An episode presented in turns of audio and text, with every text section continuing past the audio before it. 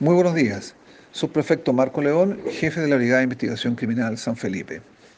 Detectives de esta unidad, luego de recepcionar una denuncia por robo con violencia de un menor de 15 años de edad, quien fuera abordado en la vía pública por otro menor de edad, el que, premunido de un arma de fuego, lo intimidara y procediera a golpearlo en el rostro con la misma, para luego sustraerle especies, dándose rápidamente a la fuga del lugar.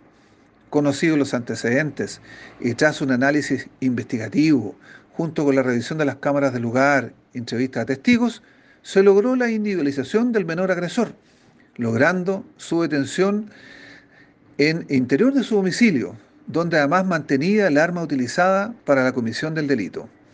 Por instrucción del Ministerio Público, el menor agresor fue puesto a disposición del juzgado de garantía, pasando a control de detención.